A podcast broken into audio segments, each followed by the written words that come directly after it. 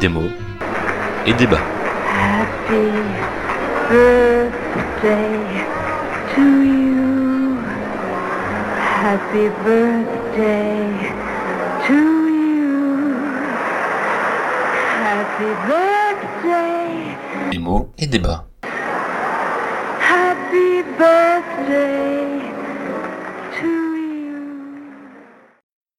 Bonjour à toutes et à tous, bienvenue dans le 25e épisode de Démo et Débat. Et qui dit 25e épisode dit surtout deux ans. Et oui, ça fait déjà deux ans qu'on s'est lancé dans ce podcast, deux ans de lecture, deux ans de critique, et tout ceci grâce à vous. Merci donc de nous écouter, continuez à nous envoyer vos belles listes de livres à podcastdmed.gmail.com afin que l'on puisse continuer sur cette belle lancée. Joyeux anniversaire C'était peut-être la chanson du générique. Ce sera un doublon, Anne-Alexandre. Ah, fallait me prévenir. Joyeux Et un anniversaire. triplon maintenant. Aujourd'hui, pour fêter les deux ans, nous avons eu droit à l'épisode le plus fourni en nombre de pages. C'est donc un record. Bravo à vous. J'espère que vous avez fini les livres. On garde le suspense pour le reste de l'épisode. Et de quel livre s'agit-il? Eh bien, je vais vous le dire tout de suite.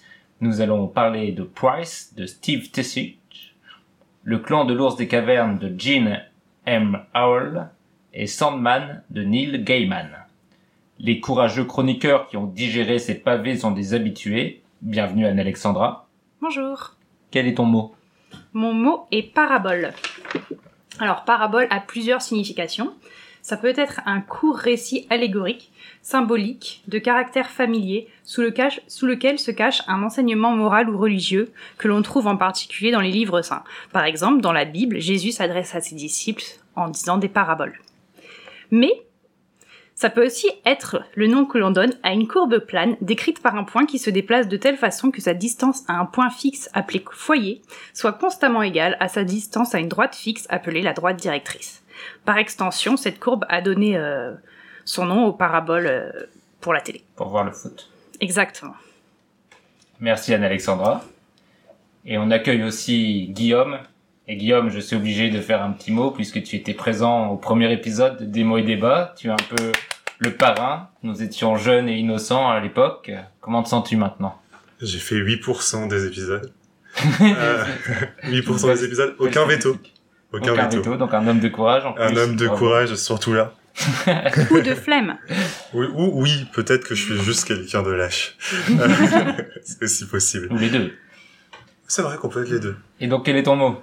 Mon mot est coruscant, coruscante, qui brille intensément, qui scintille, comme il y a des gens qui veulent qu'on leur mette des paillettes dans les yeux. Oh, aujourd'hui, je te mets des paillettes dans les yeux. Donc on peut dire de, de quelqu'un qu'il est coruscant. Alors, c'est exclusivement littéraire, apparemment. Donc Et- on n'a pas le droit de le dire, mais on peut l'écrire. On ça peut l'écrire dans un roman, effectivement. Ça vient du latin coruscare, qui veut dire briller, étinceler, faire des éclairs. Oh, c'est beau. Et comme c'est un épisode anniversaire, mon mot du mois est le mot bougie, qui est une chandelle de cire qui sert à éclairer. C'est aussi un dispositif électrique présent sur les moteurs à explosion, notamment dans les voitures. Et c'est aussi apparemment une sonde flexible ou rigide utilisée en chirurgie pour explorer ou dilater un canal de l'organisme, mais ça, ça n'a pas l'air très sympa.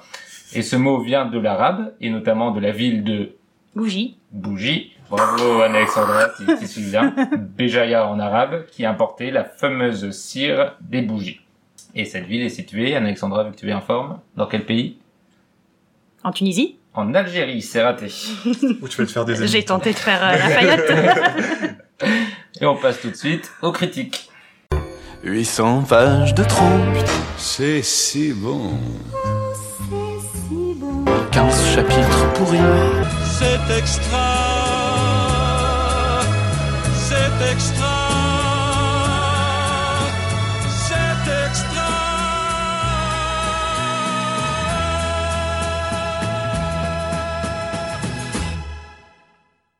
Et on commence les critiques avec le clan de l'ours des cavernes qu'Anne-Alexandra va nous présenter. Donc le clan de l'ours des cavernes, c'est le premier volume d'une série en six tomes écrite par Gene M. Howell. Moi, je le dis Awel, donc euh, je sais pas si c'est comme ça que ça se dit. Et euh, la, le- la saga s'appelle Les Enfants de la Terre. C'est l'histoire de, enfin c'est une histoire qui se passe au- à la préhistoire, donc euh, à l'époque où il y avait encore des hommes de Néandertal et des Homo sapiens En qui cohabitaient. Il y a pas, c'est pas précisé dans le Mmh. livre, bien. malheureusement. C'était avant Euh, Jésus-Christ. hein. Un Non, peu avant. genre il y a 20 ans à peu près, tu vois. Et en fait, on suit l'histoire de Ayla. Je le prononce comme ça aussi, je sais pas si ça se prononce vraiment comme ça. euh, qui est une petite fille euh, Homo sapiens qui, euh, suite à un tremblement de terre, se retrouve complètement orpheline. Elle erre toute seule et elle se fait recueillir par un clan qui s'appelle le clan et qui est en revanche un clan d'hommes de Néandertal. Et euh, dans ce tome, on suit en fait toute sa vie depuis euh, son enfance, euh, environ 5 ans, jusqu'à à peu près euh, ses 15 ans, donc euh, vraiment l'adolescence, quoi. Et euh, les 15 ans, c'est pareil, c'est une estimation, hein, c'était pas précisé. et, et donc on suit un peu sa vie dans le clan. la famille qui l'a recueilli, c'est la guérisseuse Isa et Kreb, le sorcier du, du clan. Et euh, un peu, il y a un antagoniste évidemment, sinon il n'y aurait pas d'histoire, euh, qui est euh, Brood, qui est le fils du chef du clan. Et, et donc on va voir un peu les différences que elle, elle a dans son développement en tant que, j'allais dire qu'humaine, mais quand, euh, humaine En comme nous, quoi. sapiens. en tant qu'homo sapiens, voilà. en tant qu'homo sapiens par rapport euh, aux hommes de Néandertal, euh, notamment par exemple le fait que leur langue soit plus par geste que en parole et du coup, et là elle n'a pas le droit de rire, elle n'a pas le droit de pleurer parce que c'est considéré comme euh, étrange par les membres du clan et, et ainsi de suite. Parce qu'ils en sont incapables. C'est ça que Oui. pour eux, c'est une, une des scènes euh, amusantes entre guillemets, c'est Mm. que Ella pleure et pour eux ils se demandent pourquoi il y a de l'eau qui coule de ses yeux, ils comprennent absolument pas ce que c'est et donc forcément ils voient ça d'un mauvais œil. Voilà. Ils essayent même de lui désinfecter les Oui, yeux euh, en pensant qu'elle a une infection aux yeux. Et voilà, on suit sa vie jusqu'à ce qu'elle se fasse exclure de la tribu. Ah, ah, Ah ah ah. pourquoi? Et donc ce que tu as n'as pas précisé, c'est euh, le nombre de pages de ce livre? Bah 500 pages, hein, comme tous les autres livres. et oui, c'est vrai que ce mois-ci c'était c'était la, la la norme 500 pages. Et est-ce que ces 500 pages euh, ont coulé rapidement entre tes doigts, Anne-Alexandra Alors, elles ont coulé rapidement entre mes doigts parce que ça se lit très vite. Pour moi, c'est un roman qui s'adresse principalement à des collégiens. Euh...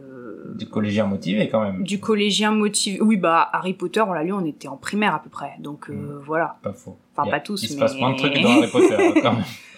mais euh, enfin du collégien motivé mais capable de lire enfin c'est pas c'est pas un vocabulaire super difficile euh, à appréhender il n'y a pas 36 personnages hein. les personnages principaux ils sont 6 on va dire Mm.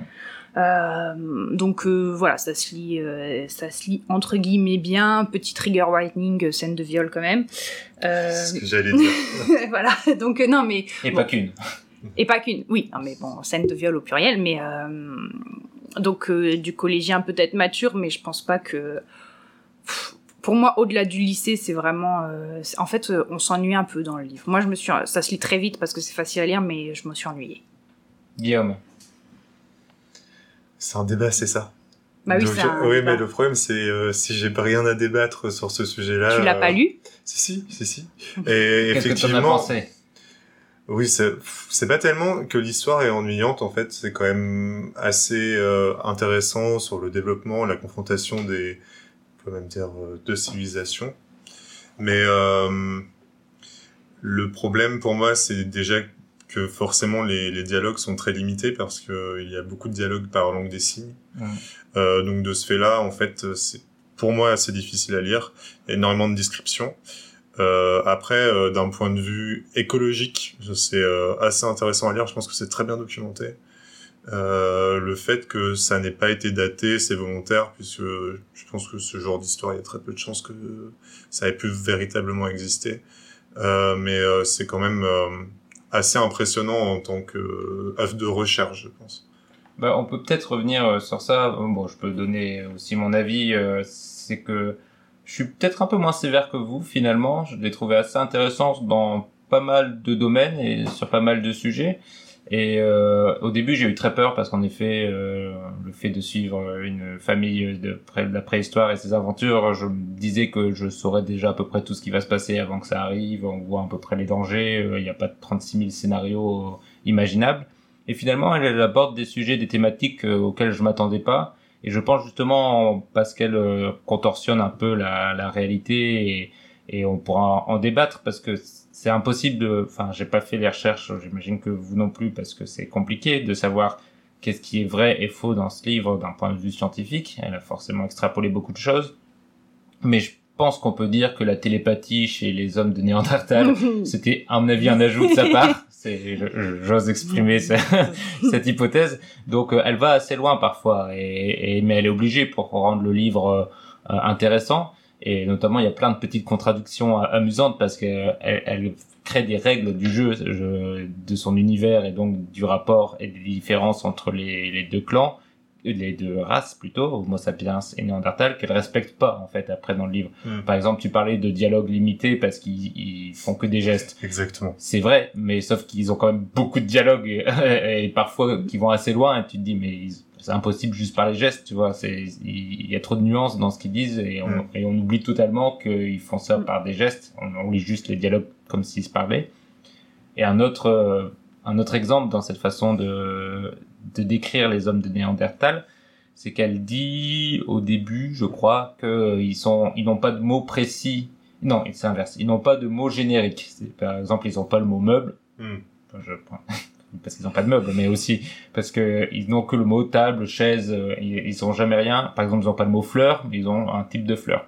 Oui. Sauf qu'après, dans tout le livre, ils n'arrêtent pas d'utiliser des termes génériques en permanence parce que c'est impossible de se faire comprendre si on n'a pas de termes génériques. Donc, elle, elle brise tout le temps les propres codes qu'elle met en place pour rendre l'histoire divertissante. Du coup, c'est un peu dur de savoir sur quel pied on danse le- d'un point de vue scientifique, je trouve.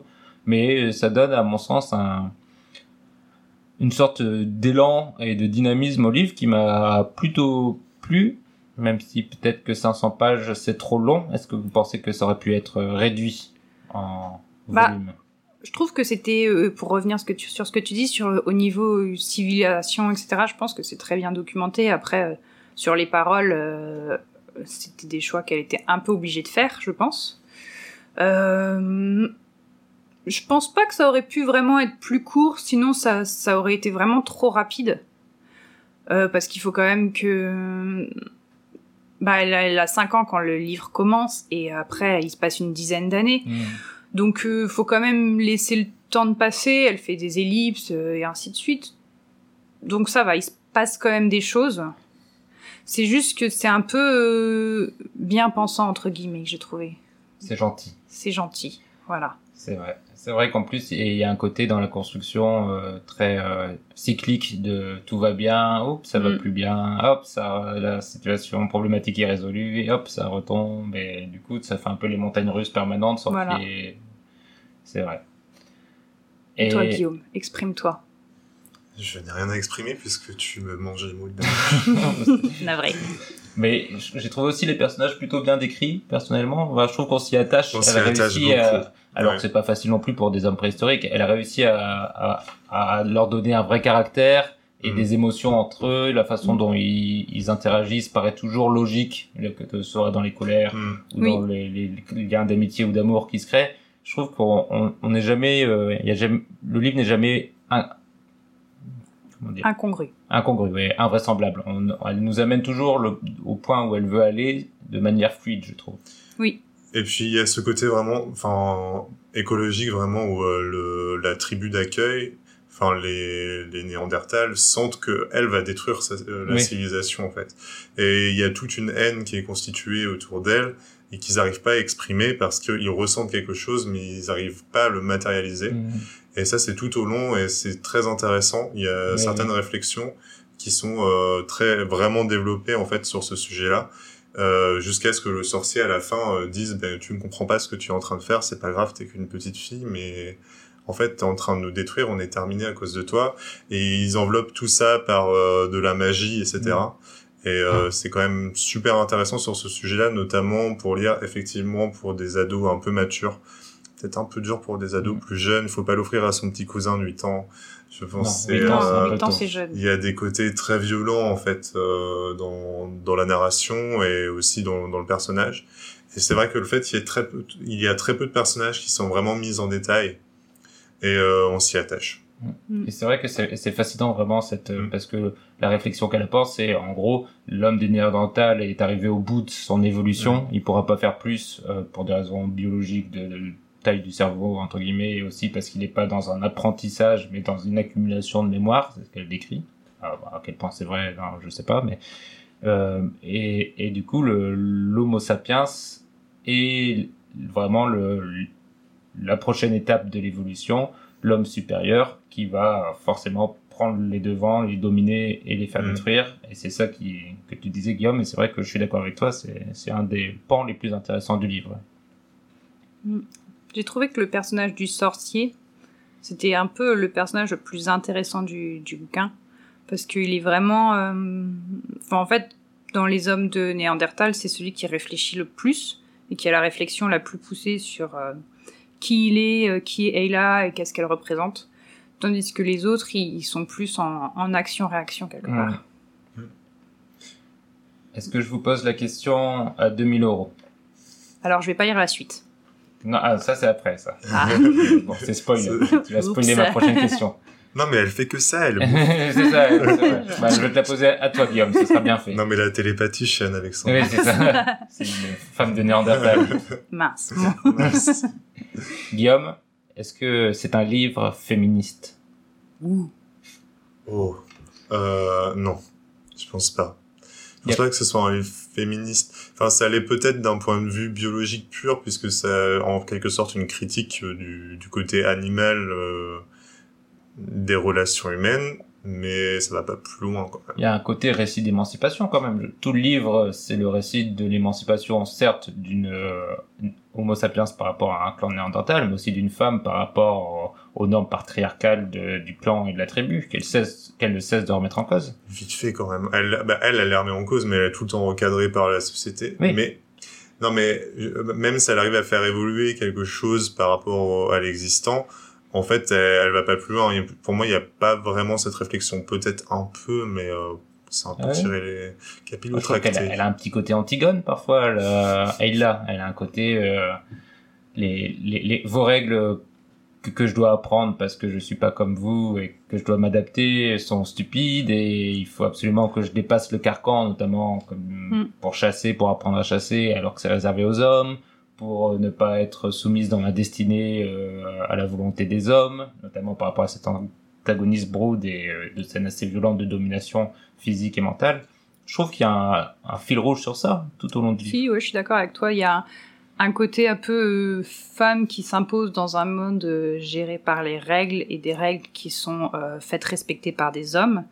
Après, pour euh, vraiment dire est-ce que c'est féministe ou pas, il faudrait voir comment elle se comporte quand elle est avec euh, des hommes, des autres Homo sapiens. Parce que peut-être que euh, là, elle a ça parce qu'elle sent quelque part qu'elle a une, une supériorité euh, intellectuelle Ouais. sur euh, les Néandertals mais que euh, face à sa propre espèce, elle, euh, elle aurait pas ce genre de comportement. Moi, j'ai trouvé que c'était euh, une des choses intéressantes du livre, et peut-être aussi une de ses faiblesses, c'est que il y a quand même beaucoup de questionnements euh, que se posent les personnages qui sont là pour le coup, contrairement à ce que je disais tout à l'heure, peu crédibles parce qu'on a vraiment l'impression d'une réflexion très moderne sur euh, la façon dont interagissent les individus, sur l'amour, sur euh, par exemple, euh, ils, ils, ils ne comprennent pas du tout comment fonctionne le cycle de reproduction. Euh, ils pensent que c'est des esprits et que ça n'a rien à voir avec l'acte sexuel qui est totalement déconnecté de la reproduction. Donc ça, c'est le postulat de base. Et pendant le livre, tout d'un coup, euh, ils vont commencer à comprendre, Ayla qui sort de nulle part, va commencer à comprendre juste en regardant comment ça fonctionne et avoir des bonnes théories euh, scientifiques. Donc on a l'impression parfois qu'elle force aux chausse-pieds une- des, des idées assez modernes qui, Mm. qui n'auraient vraisemblablement jamais été pensées aussi rapidement sur l'histoire de 15 ans de l'humanité. Mais ça porte en effet du dynamisme au récit. Puis je trouve qu'au final, le personnage de Ella a assez peu de défauts. Ouais. Donc euh, c'est un peu dur de s'attacher à elle. Enfin, elle est vraiment un peu décrite comme euh, parfaite. Enfin, genre elle se met des fois en colère, mais après elle calme sa colère. Enfin bref, elle a pas de défaut de caractère. C'est un peu dur du coup de se dire est-ce que c'est une vraie personne ou pas? Ouais. Bah, il y a un petit côté manichéen dans le livre. Les personnages sont bien décrits, mais ils sont aussi très affirmés et évoluent assez peu. Peut-être le, le magicien. Mais euh, le personnage de Brood, qui est le méchant, il est méchant tout, tout le livre. Et, il sert de point euh, de levier d'intrigue, parce que c'est de lui que reviennent la plupart des rebondissements du livre. Mais c'est vrai que c'est pas un livre qui va très loin dans le développement en, en complexité des personnages. Il est efficace, mais pas complexe. Parce qu'il y a un petit côté voyage dans le temps, en fait, parce que le- l'adolescent qui lit ça, il doit bien s'identifier plus à quelqu'un. Mm. Et en fait, euh, Ayla, effectivement, comme c'est le, personnage central, en fait, on se sent un peu parfois propulsé dans l'environnement, pas de manière, euh, manière sporadique en fait, pas très souvent. Et je pense qu'il y a vraiment ça sur, la modernité en fait et sur la réflexion qui est bon, certes, euh, est un peu décalée, mais en même temps, c'est aussi peut-être des questions qu'on pousse euh, au lecteur, à- oh là, qu'on pousse euh, à ce que le lecteur euh, se pose en fait. Mm. Mais je suis pas tout à fait d'accord avec vous sur le public du livre. Hein. Je pense pas qu'il soit destiné à un public adolescent. Enfin, je veux pas dire dans les. Jeunesse.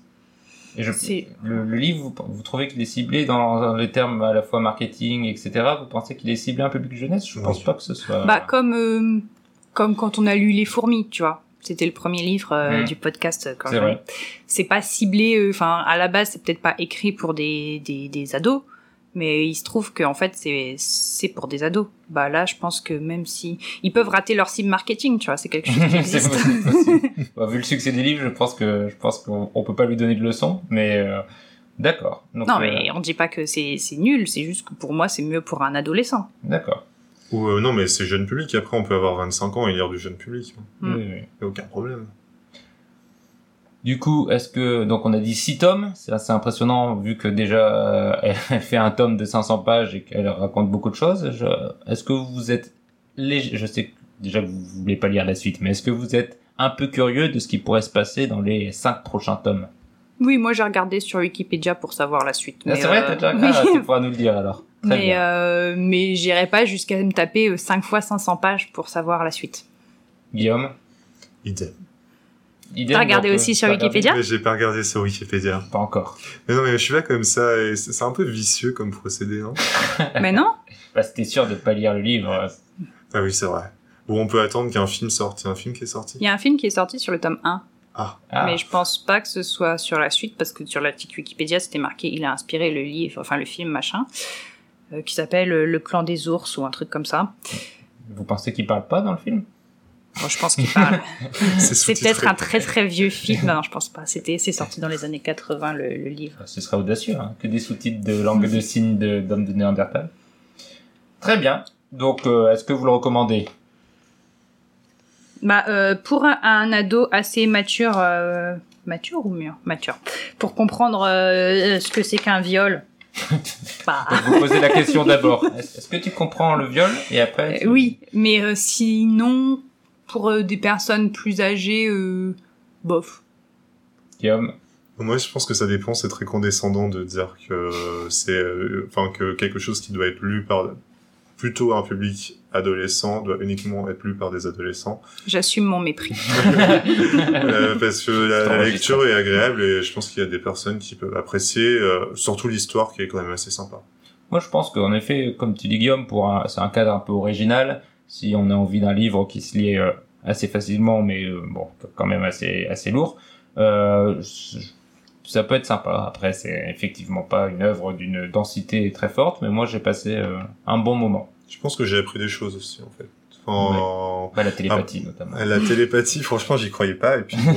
Et puis voilà. comme quoi, il n'y a pas que sur Internet qu'on lit des choses vraies. Très bien. Et moi, je, du coup, je le recommande doucement.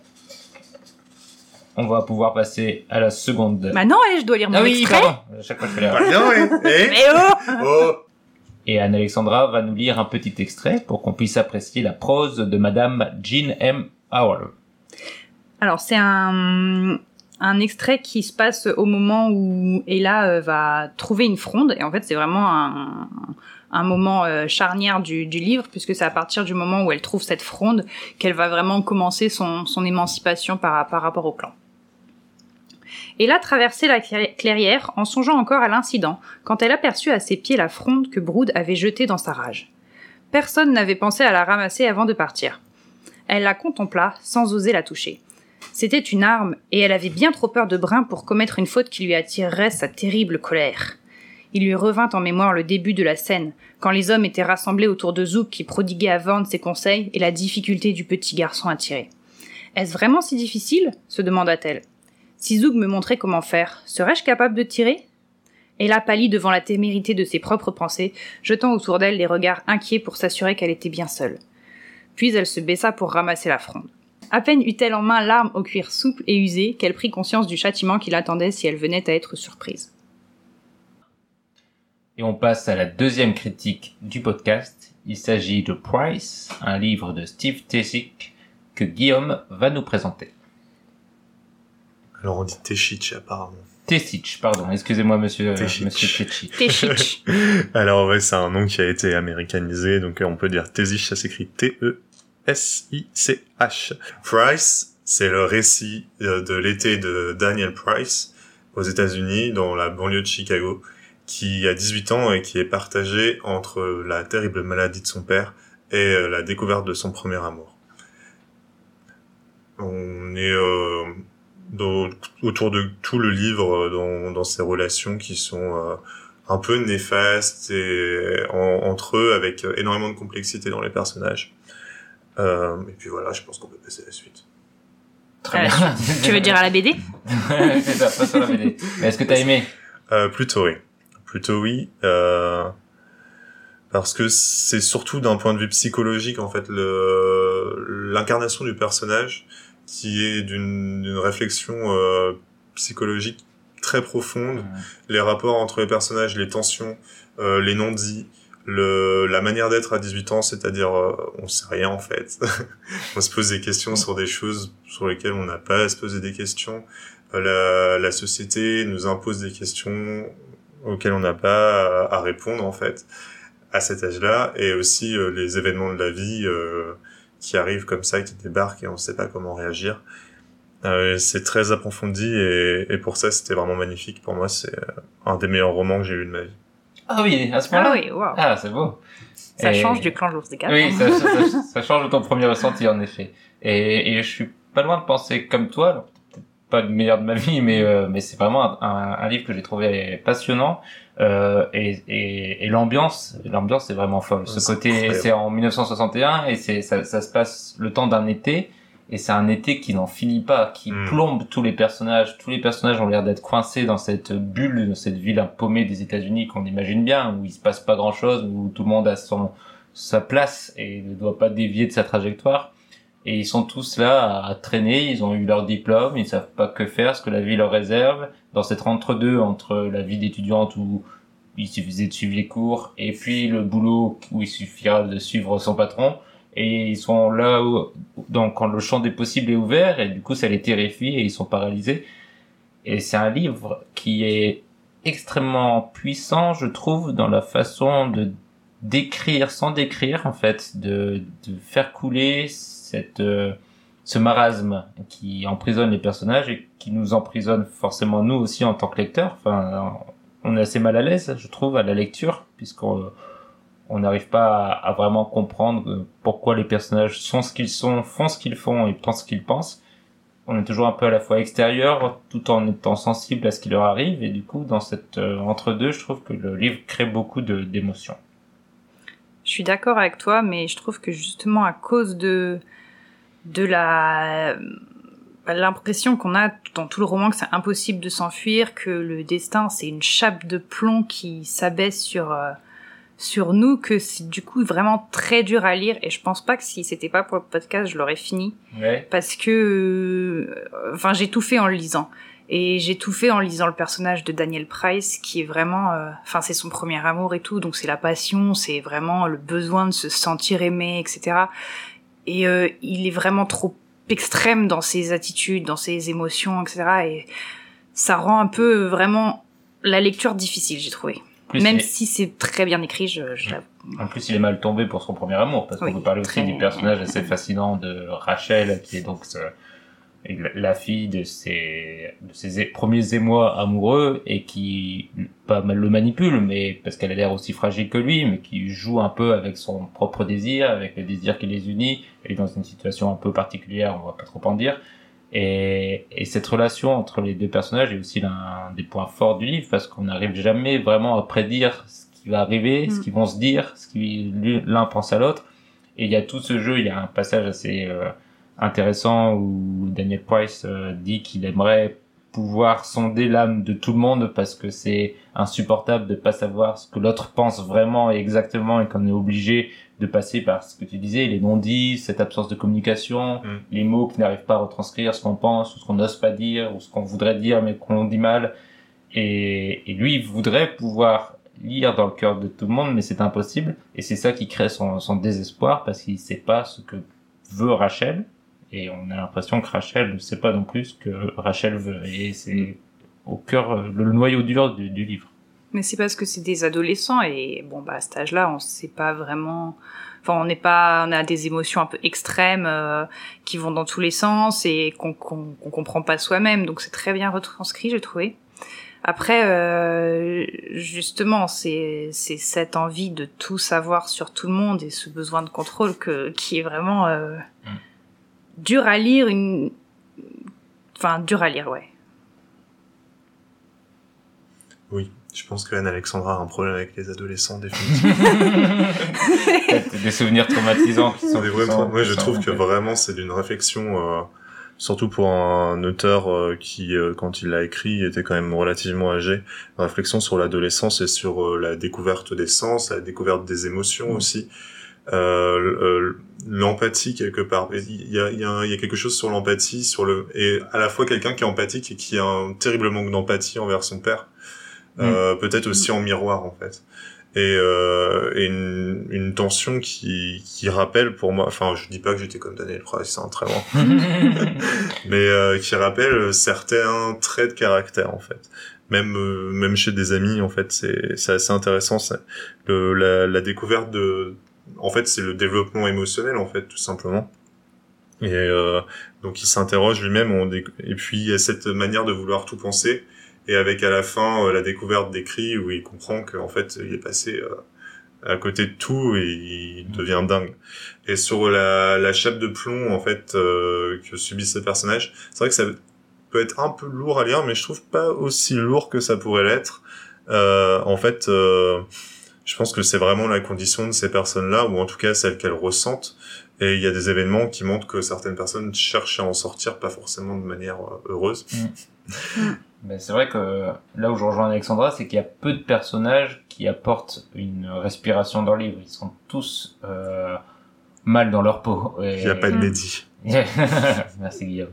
Mais euh, ils sont et c'est ça qui est aussi fascinant, c'est que tous les personnages sont à la fois sonnent justes, mais sont aussi un peu à côté de la plaque, c'est-à-dire Ouais. qu'ils ne correspondent à aucun cliché, aucune catégorie type des personnages de roman qu'on pourrait imaginer. Même le début du livre, on a ces trois bodybuilders, des lutteurs euh, qui qui qui, ra- qui traînent ensemble et qui euh, finalement finissent par avoir des réflexions quasi métaphysiques, philosophiques sur la société. C'est déjà un peu surprenant comme personnage de de départ.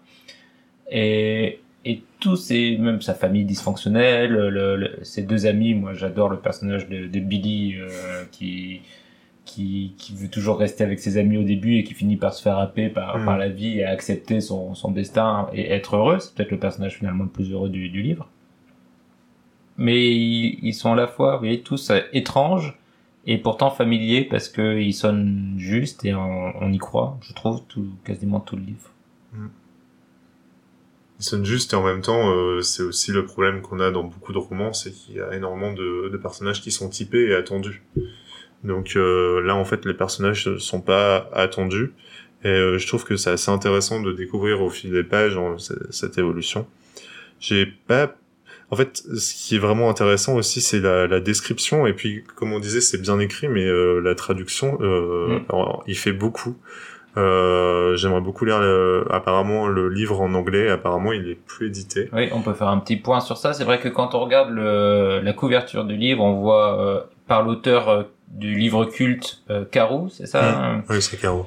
Donc apparemment c'est c'est le, le livre phare de l'auteur et le celui-là donc Price qui a un titre différent en anglais mais j'ai oublié le nom. Summer Sum- Crossing. Summer's Crossing euh, quasiment introuvable en anglais donc il n'a apparemment pas été réédité depuis longtemps donc il faut saluer le travail de l'éditeur français qui a décidé de traduire un livre euh, qui n'a pas apparemment euh, beaucoup de succès euh, en librairie aux États-Unis ou dans, le monde anglophone. Et c'est vraiment une super idée parce que c'est un livre qui mérite d'être lu. On n'a pas lu Carou, donc ça se trouve c'est encore mieux, mais celui-là est déjà assez passionnant. Et qui a été traduit une deuxième fois en fait. Donc euh, il y a Mm. eu une première traduction en français et là, si j'ai bien compris, en fait, la, la traduction a été remodifiée et euh, c'est absolument succulent en fait. Euh, La, la manière dont c'est c'est écrit, je veux dire, euh, il y a surtout depuis l'américain. Bon après, euh, je sais pas comment c'est, mais euh, surtout depuis l'anglais américain, en fait, des traductions de cette qualité-là, euh, j'ai j'ai pas de point de comparaison en anglais, mais c'est assez rare. Oui. Est-ce que vous avez euh, d'autres euh, réflexions sur Price de Steve Tessich? Moi, j'aimerais bien vous poser une question. Vas-y. Quel est le personnage qui vous a le plus euh, intéressé dans ce livre? Moi, c'est Miss Yora. Parce qu'en fait, c'est le seul qui. euh, Larry. euh, qui donc il y a trois amis hein, Mhm. euh, Miss Yora c'est le seul en fait qui s'échappe mais la façon dont il s'échappe c'est juste qu'il qu'il pète un câble Et euh, j'aurais bien aimé qu'on puisse à un moment switcher le narrateur et voir euh, ce qui se passe dans, dans sa tête à lui pour lui faire euh, parce qu'il pète un câble mais il pète vraiment un câble c'est c'est genre euh, je vais pas en dire plus quoi mais mais bon c'est euh, voilà et il s'en va et des fois il revient euh, dire bonjour euh, à Daniel en fait. Il reste jamais très longtemps. Et du coup, j'aimerais bien des fois euh, qu'on puisse approfondir ce que lui il vit parce que ça a l'air tout aussi intense, mais ça reste pas dans sa tête à lui quoi. Mais bah, c'est ça qui est, je pense, euh, la force du livre, euh, et du coup qui rend impossible ce que tu dis, Alexandra, c'est que on est en effet coincé dans la tête de Daniel Price. C'est, euh, on n'est pas loin du stream of consciousness euh, en français, donc on- le fil de pensée ou les livres euh, type euh, Mrs. Dalloway de Virginia Woolf où on suit juste le fil de pensée du personnage principal. On n'en est pas tout à fait là parce que le récit est quand même structuré narrativement de manière différente mais il y a beaucoup de passages où on a vraiment juste l'impression de d'avoir un flux de, de pensée sans, sans débroussaillage euh, de l'auteur, ce qui rend le, le- le- la narration d'autant plus forte. Et du coup, c'est aussi le, le corollaire, c'est qu'on n'a pas accès aux pensées et aux sentiments et aux émotions des autres, et qu'on est comme Daniel Price à essayer de comprendre euh, le puzzle qui l'entoure sans jamais avoir toutes les pièces. Et Larry en fait partie. Il est fascinant, mais il est notamment fascinant parce que on essaie de deviner ce qu'il cache sous sa, sous sa carapace, mais on n'arrivera jamais à comprendre vraiment toutes ses motivations et ce qu'il habite. Et c'est le cas pour tous les personnages. Le personnage du père, moi, c'était celui-là qui m'a le plus intrigué. C'est, c'est, c'est assez fou ce, qui, ce que le livre dit de la relation père-fils, de cette impossible communication, mais là, au sens euh, le plus fort de l'impossibilité, c'est qu'ils sont incapables de communiquer ensemble et d'exprimer quoi que ce soit de manière vraiment terrible et moi je, je, je trouvais ça assez bouleversant. Guillaume, ton personnage J'étais en train d'hésiter entre le père et la mère. Hmm, Ah. Je dirais peut-être plus la mère. Il y a quelque chose d'un peu mystique chez elle, Mm. euh, des croyances qui sont euh, complètement folles et en même temps peut-être représentatives. Ça me fait penser euh, à comment Romain Gary décrit sa mère en fait avec euh, certains côtés un peu fous et en même temps une espèce de croyance en son fils. Euh, bon, il y a, il y a pas la, il y a, il y a moins la, la critique du père sur Romain Gary, mais euh, c'est, elle, elle est très intéressante en fait. Je pense qu'elle, elle est à la fois euh, perturbée parce que c'est une immigrante, et elle arrive aux États-Unis, elle veut éduquer quelque chose à ses en- à son fils, euh, et en, même- une espèce d'amour-haine en fait. Elle critique beaucoup les catholiques notamment, mais c'est de manière, en fait, quand elle explique les choses, Elle dit bon, d'accord, c'est catholique, mais ça va en fait. et euh, ça- on sent qu'il y a des espèces de, oui, de totems, de manières de penser qui sont des préconçus et qu'elle déconstruit très vite euh, dès qu'elle apporte une réflexion. Euh, je la trouve très intéressante. Très bien. Je pense qu'on peut euh, s'arrêter là pour la- l'analyse de Price de Steve Tessich. Juste une question, mais je pense que vous y avez déjà répondu. Est-ce que vous le recommandez, Alexandra? Ah, quoique. Si, si, moi je le Si. recommande. C'est, euh, mais faut pas s'attendre à un truc très gai, quoi. Donc faut le lire quand on est, quand on n'est pas en période de, de, de creux, quoi. Pas, pas à la sortir de la- de l'adolescence, au sortir de l'adolescence euh, quand on est triste. Guillaume. Alors moi je dois dire j'ai mis une playlist de funk euh, en arrière-plan et euh, je pense que c'est la bonne situation. Il faut faut soit mettre ça, soit du YMCA et se dire non mais en Oui. fait c'est qu'un bouquin. Faut pas mettre le requiem de Mozart. non. Mais donc tu le conseilles. Euh, oui, je mets euh, 5 sur 5. 5 sur 5. Cinq Et- petites étoiles. Et je le recommande aussi, donc euh, jetez-vous sur Price de Steve Tessich, qu'on a la chance d'avoir disponible en France, bien traduit, et il est recommandé par tous les chroniqueurs. Et il est pas cher en plus. et il est pas, il est pas cher en plus. Et c'est suffisamment rare pour achats, être euh, euh, signalé, non L'accord de tout le monde. Il y a pas souvent dans ton. L'accord de tout le monde, aussi, c'est déjà arrivé, mais peut-être pas pas à ce point-là. Oui, une belle unanimité, on peut en effet la, la souligner. Et on va même la souligner par un extrait de cette belle prose tant vantée. Guillaume, c'est à toi. Je m'arrêtais de temps à autre pour observer des gosses qui jouaient à la balle, ou bien des couples qui se parlaient, main dans la main. Et partout où j'allais, j'essayais de projeter sur eux l'ombre écrasante de mes doutes. Ne sentit-il pas dans l'air la pourriture de l'éphémère Leurs espoirs, leurs projets n'étaient-ils pas semblables à un après-midi ensoleillé qui, d'un instant à l'autre, pouvait être, allait être, balayé par le changement, par le déferlement d'une nouvelle vague de froid? J'ai des frissons en disant. C'est beau Guillaume. Et on passe maintenant à la troisième et dernière critique du podcast. Il s'agit comme d'habitude d'une BD et cette fois-ci un comics. Neil Gaiman, l'auteur de Sandman, l'œuvre qu'on est qu'on va analyser, a été introduit dans le monde des comics par Alan Moore, l'homme qui avait révolutionné le médium et dont on a déjà parlé dans ce podcast, notamment pour From Hell. Donc chez DC à la fin des années 80, on confie à Neil Gaiman, qui est encore assez peu connu, les rênes d'une nouvelle série basée sur le personnage de Sandman, qui était alors euh, vraiment un personnage très très très peu connu de l'univers de DC. Neil Gaiman en profite et s'empare de ce concept et propose un univers bien particulier qui deviendra très vite l'une des œuvres les plus cultes de l'univers du comics américain. Autant vous dire donc qu'on ne s'attaque pas à n'importe quoi quand on s'en plonge dans Sandman. On a lu ici donc le premier tome aux éditions Urban, qui correspond au numéro 1 à 16 de la série. Donc c'est vraiment le tome de l'introduction de l'univers riche et complexe de Gaiman, et il se construit autour du personnage de Dream, le Sandman, incarnation du maître des mondes des rêves. Il commence euh, ce récit affaibli après avoir été kidnappé pendant des années et finalement libéré, il va devoir reconquérir sa force et ses pouvoirs au fur et à mesure.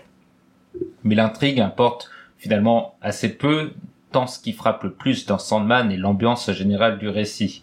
Mêlant fantastique, mysticisme, métaphysique, horreur et super-héros, Neil Gaiman brasse toutes les influences jusqu'à faire intervenir euh, des personnages euh, par ailleurs très connus des fans de comics, de DC Comics. C'est une œuvre vraiment déroutante, on va sûrement en parler, qui peut en laisser beaucoup sur le bord de la route, peut-être autour de cette table. Il y a un côté euh, très brouillon et bouillonnant, je trouve, à la fois dans le récit et dans le dessin, qui donne souvent le tournis. Et je pense qu'il faut être prêt pour euh, aimer cette œuvre, à se laisser abandonner dans le monde des, des rêves et des illusions. Est-ce que vous, vous êtes abandonné à ce monde Alexandra? Oui, moi j'ai beaucoup aimé. Euh, normalement, j'aime pas trop les dessins un peu euh, fouillis, mais là, Un peu avec- cracra. ouais. Et euh, là, en fait, avec euh, le travail sur les couleurs, en fait, euh, ça passe très bien. On se rend compte euh, facilement quand c'est euh, le Sandman qui parle. Euh, Il y a des passages qui sont un peu durs à comprendre et qui s'expliquent après. Et en fait, c'est ça que j'ai bien aimé. Le côté pas what the fuck, mais où on Oh, un peu, un peu what the fuck quand même, oui. Notamment un des un des volumes euh, dans la cafétéria, Ouais, c'était très euh, très, c'était le pire celui-là. ouais. Mais euh, mais j'ai bien aimé par exemple des moments il faut tourner la BD parce que d'un coup elle se lit plus dans le même sens euh, ou euh, il y a une image qui d'un coup va prendre la double page en entier. Enfin, on passe vraiment d'une petite case à une très grande case, comme un peu bah ça ça se rapproche de quand on rêve en fait ou des fois bah on va faire un tout petit rêve et il va rien se passer. Et d'autres fois, ça va être une aventure fantastique avec euh, plein de personnages, des courses poursuites, etc. Et c'est quelque chose euh, qui est assez bien retranscrit en fait dans la BD. Il pousse beaucoup les codes du, du comics habituel, euh, que ce soit dans la mise en page, etc., pour en effet forcer justement son concept de, de délire. Enfin, c'est vraiment le, le, dé- le rêve délirant euh, qui prend en, en otage un peu la réalité et qui la, qui la force. Guillaume, je te sens plus sceptique.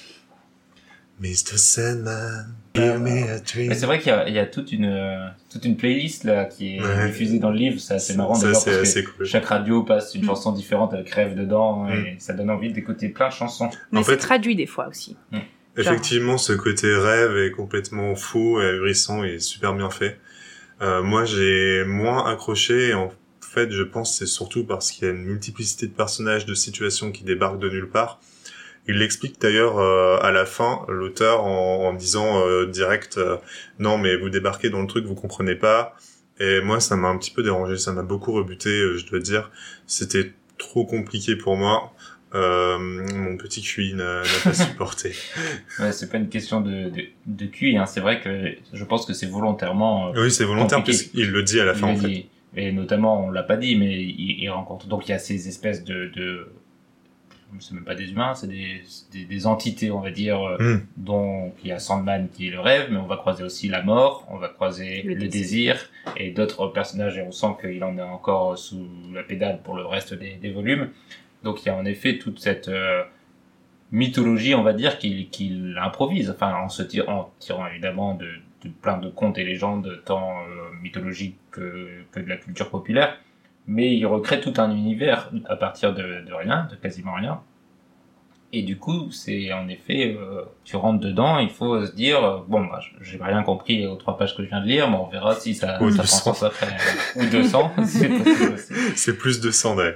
Mais on- en, fait, effectivement, c'est volontaire. Et euh, en vrai, j'ai pas énormément de critiques à émettre euh, sur la, la manière dont c'est dessiné, le même la, la réflexion globale, en fait, les couleurs, etc. C'est c'est quand même assez intéressant. Mais c'est d'un point de vue expérience, en fait, quand on lit quelque chose, on a besoin de de se sentir à l'intérieur. Et en tout cas, pour ma part, ça n'a pas été le cas. tu je es suis resté senti- éveillé. éveillé, submergé et euh, et en fait j'ai pas de critique euh, Si. précise sur le scénario ou, ou autre chose. En fait, c'est pas quelque chose qu'on peut matérialiser. C'est plus d'un point de vue euh, expérience. Bah, je pense que tu as raison de le dire parce que je crois que beaucoup de gens vont ressentir, donc il faut prévenir les gens. Je pense, comme bah, je l'avais dit en intro, moi j'ai beaucoup aimé, je suis rentré dedans et c'est une œuvre que je vais continuer. que De toute façon, j'avais envie de lire depuis très très longtemps. Mais euh, en effet, il y a beaucoup de, de personnes qui auront du mal avec cette œuvre. Je pense même que c'est pas quelque chose qu'on peut.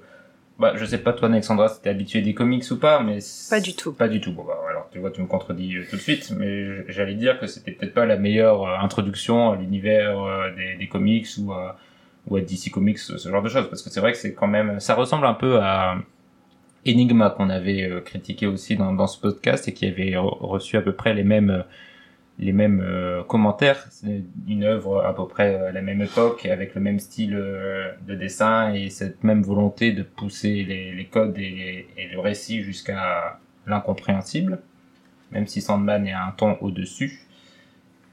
Mais en effet, on l'a pas dit de la fa- enfin je l'ai pas dit en présentation de la façon dont sont construits narrativement. Donc comme la plupart des, comics, c'est des arcs narratifs, c'est-à-dire que euh, là on a 16 tomes, euh, donc il y en a 7 qui suivent une histoire, puis on a deux stand-alone, c'est-à-dire une histoire inclue en elle-même dans un volume assez intéressant d'ailleurs sur la mort et sur l'immortalité. Puis on repart sur un arc différent. Donc il y a un certain classicisme quand même, il raconte une histoire il a un début, une fin à peu près, et euh, il y a des étapes. Enfin, le début, c'est il doit chercher ses trois pouvoirs, ou, le premier pouvoir, le deuxième, le troisième. Donc il y a quand même une logique qui sous-tend l'œuvre, c'est pas non plus totalement inaccessible, mais ça reste assez délicat, je pense, de s'y plonger dedans euh, sans, sans être prévenu. Et on n'a pas dit, est-ce que ça vous a dérangé ou pas le côté parfois extrêmement gore? Bah, le chapitre euh, dans la cafétéria, euh, un peu, moi. Oui, la cafétéria, c'est c'est euh, c'est gênant. Mais c'est super aussi, enfin c'est quand même incroyable. Ça a quelque chose de génial, ouais. C'est un peu trop pour moi. Mais euh, mais les autres, euh, enfin, je te vois feuilleter, par exemple, à un moment, euh, il y a une c'est réunion de de serial killer, par exemple. Mm. Bah, c'est, enfin, c'est c'est c'est marrant. Enfin, pas pas drôle, mais C'est euh, il y a quand même, graphiquement, il y a quand même des, des cases, là, je, je feuillette, qui sont extrêmement gore, avec des yeux qui volent, du sang, des boyaux, tout ça, qui est assez surprenant d'ailleurs de la part de, d'un BD dans l'univers de DC Comics d'ailleurs. Pour la petite histoire, il sera ensuite transféré à, à la branche euh, qui sera créée plus tard, Vertigo, pour les récits plus matures de DC Comics, qui a été euh, supprimé il y a quelques années. Mais en effet, c'est vraiment une destinée, là, pour le coup, il n'y a pas de doute, le public, c'est quand même des adultes. Ah oui, Enfin, Même des adolescents, c'est un peu compliqué, je trouve. Donc c'est pas bon pour la condescendance de- d'Anne Alexandra. bah si, c'est bon. Comme ça, on a Oui, l'impression que je suis très tolérante. non. Enfin, c'est pas pour les ados. C'est pour les adultes, donc c'est ok. Et on voit que Neil Gaiman s'amuse beaucoup avec cet univers. C'est ça aussi que je trouve très plaisant, Mm. avec ses références, avec euh, tout ce qu'il utilise, euh, et, et notamment donc ce personnage. Donc comme je l'ai dit, Sandman à l'origine c'était un personnage de DC Comics, une sorte de super-héros un peu classique, euh, euh, avec le, la cape, euh, les, les costumes en nylon, etc., mais qui vivait à peu près dans les rêves, un truc comme ça. Et lui, ça l'intéresse absolument pas, ce genre de personnage. Du coup, il le réutilise dans son récit et euh, en reprenant donc ce personnage tel qu'il est euh, physiquement et le côté super-héros euh, très gentil et très bête. Et c'est un, un personnage euh, totalement couillon dans un rêve qui se fait totalement C'est avoir. un gros mot. Couillon, c'est gros mot. Bon, C'est pas bon pour les adolescents. D'accord, Ouais. bah, c'est, c'est, il est pas très malin. Et, et il se moque, il en profite pour se moquer des super-héros de manière générale. Et, et ça, c'est assez Oui, croustillant. il y a un côté anti-héros même. euh, enfin, il y a des moments où il fait euh, des choses où il est violent et il fait ah mince, euh, j'ai été, je vais faire autre chose. c'est un, c'est un peu rigolo. Mais, Mais euh, il assume au moins. Enfin, moi, je trouve que voilà, il est le maître du royaume des, des rêves. Et ben, il y va. Il a été euh, emprisonné, donc il a pas régné. Maintenant, il va, il va rétablir les choses comme elles sont et il y a pas à tergiverser quoi. C'est pas un petit gentil roi. Et c'est vrai que sur le fait que bah, c'est un personnage secondaire, il joue beaucoup avec. Enfin, il a été enlevé pendant 70 ans, il a rien pu faire. Il y a eu quelques problèmes, des gens qui pouvaient pas dormir ou qui sont restés dans un sommeil euh, pendant plusieurs années, mais à part ça, euh, ça a pas renversé la planète Terre. Il y a un petit débat d'ailleurs à un moment avec euh, la mort qui est assez rigolo où la mort elle lui dit bah écoute moi j'ai cinq minutes pour toi en gros euh, je peux pas parler longtemps avec euh, avec toi et euh, lui euh, il a pas été là pendant 70 ans bon voilà enfin c'est- que 70 ans au final Les gens dormaient un peu moins bien. Euh, est-ce que vous allez lire la suite? Parce qu'il y a encore, je crois, 6 tomes dans cette édition, ou 7 Hmm, six, je crois. 6. Ouais, c'est 7 volumes en tout, donc il en reste 6. Alexandra Moi, je pense. Pas d'un coup, mais euh, Oui, mieux pas. Pour Mais, ta propre euh, santé mentale et pour mon porte-monnaie. aussi. Euh, mais euh, ouais, je pense. Guillaume non. Je ne t'entends pas, Guillaume. Personne ne t'entend. non mais c'est parce que j'ai une petite extraction Assume ta voix. Il condescendance. n'assume pas. Il pas. non C'est non pour Guillaume. Et, et moi, oui, je lirai, je lirai la suite euh, avec impatience. Donc, euh, on vous recommande plutôt, sauf Guillaume, euh, Sandman de Neil Gaiman. Et je vais essayer de vous lire un extrait, qui n'est pas pratique pour une BD, mais je crois qu'il y a un passage qui s'y prête fort bien. Il y a six mois, j'ai fait un rêve fou. La nuit où Unity est morte et Jed s'est rétabli. S'il était vrai, mon rêve, il est très vague. Plein de choses n'ont aucun sens, mais je suis sûr que ça en avait sur le moment. Alors, si c'était vrai, alors rien n'a de sens. Si mon rêve était vrai, alors tout ce que nous savons, tout ce que nous croyons savoir est faux.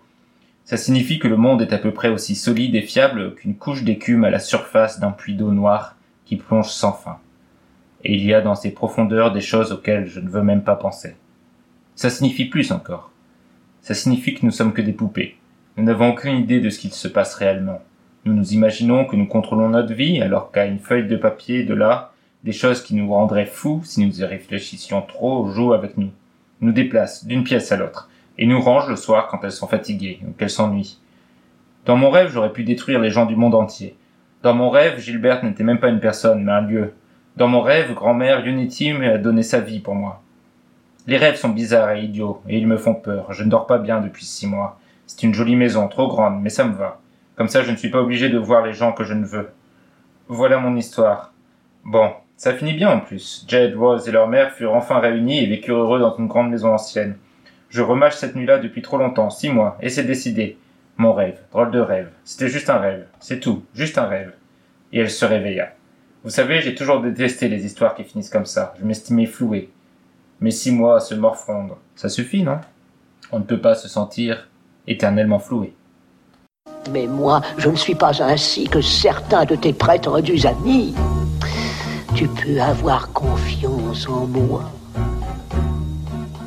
Aie confiance, crois en moi,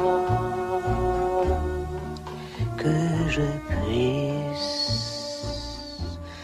veiller sur toi. Et on va passer à l'avant-dernière partie du podcast. Il s'agit des recommandations, la partie où mes chroniqueurs peuvent vous donner les conseils qu'ils souhaitent sur tout ce qu'ils veulent. Ils sont libres. Guillaume, que vas-tu faire de cette liberté? Je suis libre et euh, je recommande l'application Vinted qui euh, permet aux personnes de vendre et d'acheter des produits d'occasion, surtout des vêtements, sachant que les vêtements, euh, l'habillement, c'est plus d'un quart de notre empreinte carbone.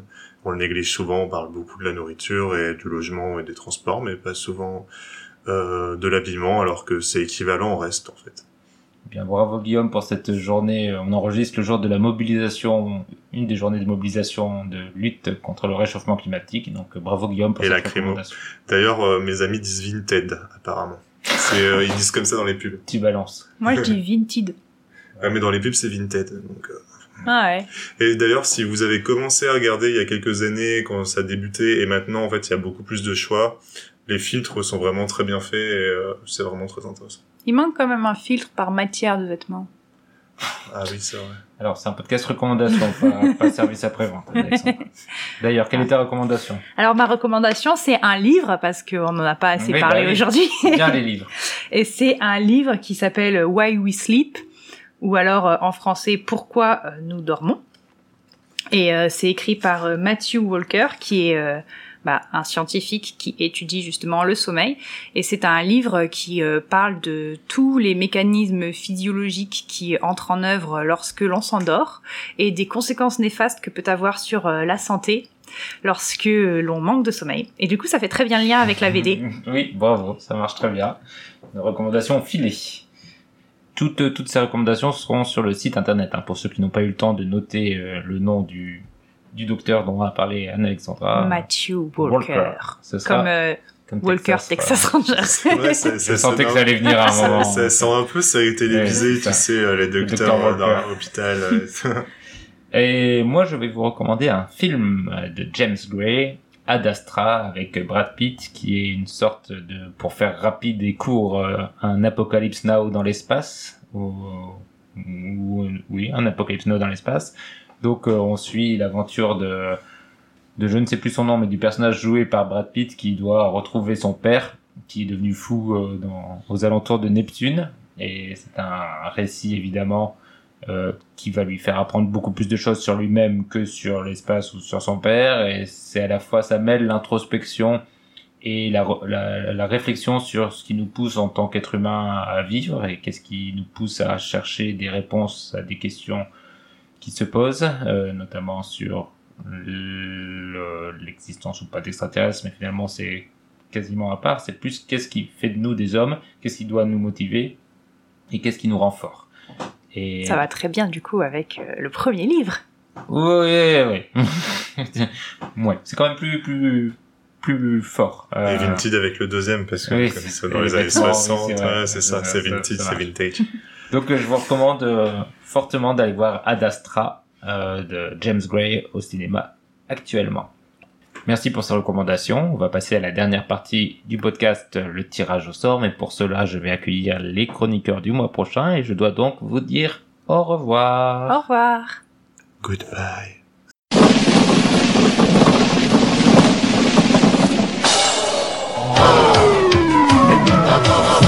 Bon, Et nous sommes de retour pour la partie tirage au sort du podcast. En effet, tous les livres que vous nous envoyez à podcastdmed.gmail.com sont ajoutés dans une liste et tous les mois nous tirons au sort les livres qui seront analysés et critiqués le mois prochain. Petite subtilité, chaque chroniqueur a le droit à un veto et un veto seulement qui pour l'instant n'a pas été utilisé dans ce podcast. Ce sera peut-être une première aujourd'hui. Et autre subtilité que je n'avais pas énoncée la dernière fois, en cas de doublon, si plusieurs livres euh, identiques sont proposés par des personnes différentes, je laisse les doublons dans la liste. C'est-à-dire qu'un livre proposé plusieurs fois a plus de chances d'être tiré au sort. Évidemment, vous n'avez pas le droit vous-même de me proposer plusieurs fois le même livre. exactement Je serai très vigilant. Et pour faire ce tirage au sort, j'accueille donc les chroniqueurs du mois prochain. Alice, comment vas-tu? Bien, et toi? Bonjour Pierre. Bonjour Mehdi. Très bien. Et nous allons donc tout de moi suite- aussi je vais très bien. Tout le monde le sait que tu vas très bien, Pierre.